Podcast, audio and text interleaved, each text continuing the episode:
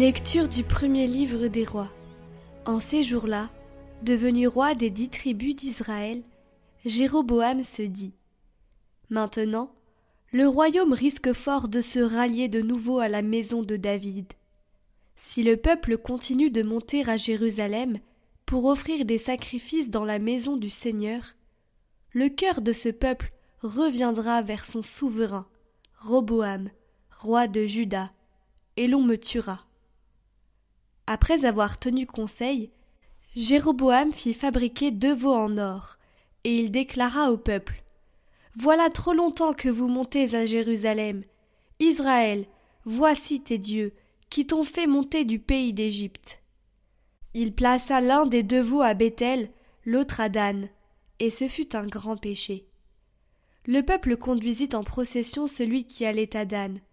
Jéroboam y établit un temple à la manière des lieux sacrés il institua des prêtres pris n'importe où, et qui n'étaient pas des descendants de Lévi.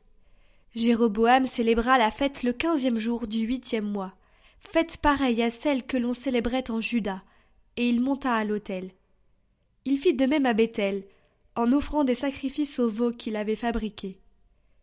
Il établit à Bethel les prêtres des lieux sacrés qu'il avait institués. Jéroboam persévéra dans sa mauvaise conduite, il continua d'instituer n'importe qui comme prêtre des lieux sacrés. Il donnait l'investiture à tous ceux qui le désiraient, pour en faire des prêtres des lieux sacrés. Tout cela fit tomber dans le péché la maison de Jéroboam, entraîna sa ruine et provoqua sa disparition de la surface de la terre.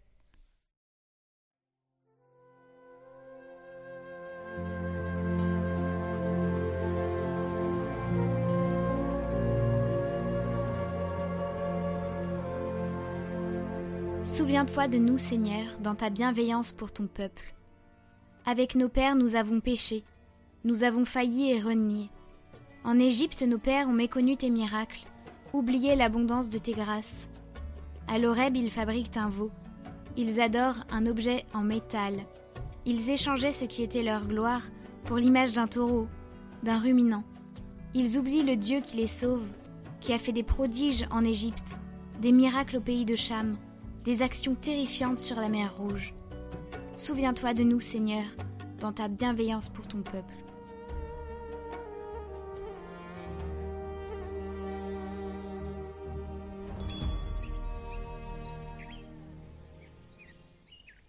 Évangile de Jésus-Christ selon Saint Marc. En ces jours-là, comme il y avait de nouveau une grande foule et que les gens n'avaient rien à manger, Jésus appelle à lui ses disciples et leur dit j'ai de la compassion pour cette foule, car depuis trois jours déjà ils restent auprès de moi, et n'ont rien à manger. Si je les renvoie chez eux à jeun, ils vont défaillir en chemin, et certains d'entre eux sont venus de loin.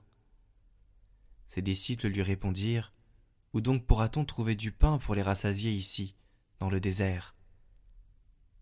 Il leur demanda Combien de pain avez-vous? Ils lui dirent Sept. Alors il ordonna à la foule de s'asseoir par terre. Puis prenant les sept pains et rendant grâce, il les rompit, et il les donnait à ses disciples pour que ceux-ci les distribuent, et ils les distribuèrent à la foule. Ils avaient aussi quelques petits poissons, que Jésus bénit et fit aussi distribuer. Les gens mangèrent et furent rassasiés. On ramassa les morceaux qui restaient, cela faisait sept corbeilles. Or, ils étaient environ quatre mille. Puis Jésus les renvoya. Aussitôt, montant dans la barque avec ses disciples, il alla dans la région de Dalmanuta.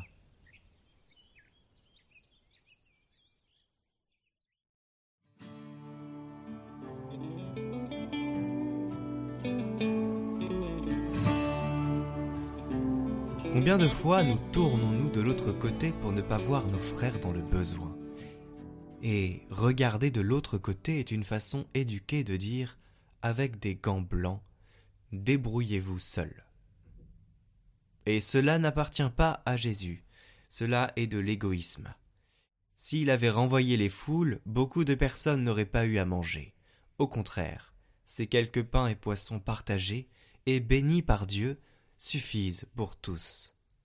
Et attention, ce n'est pas de la magie, c'est un signe, un signe qui invite à avoir foi en Dieu. le Père de la Providence, qui ne nous fait pas manquer notre pain quotidien, si nous savons le partager en frères.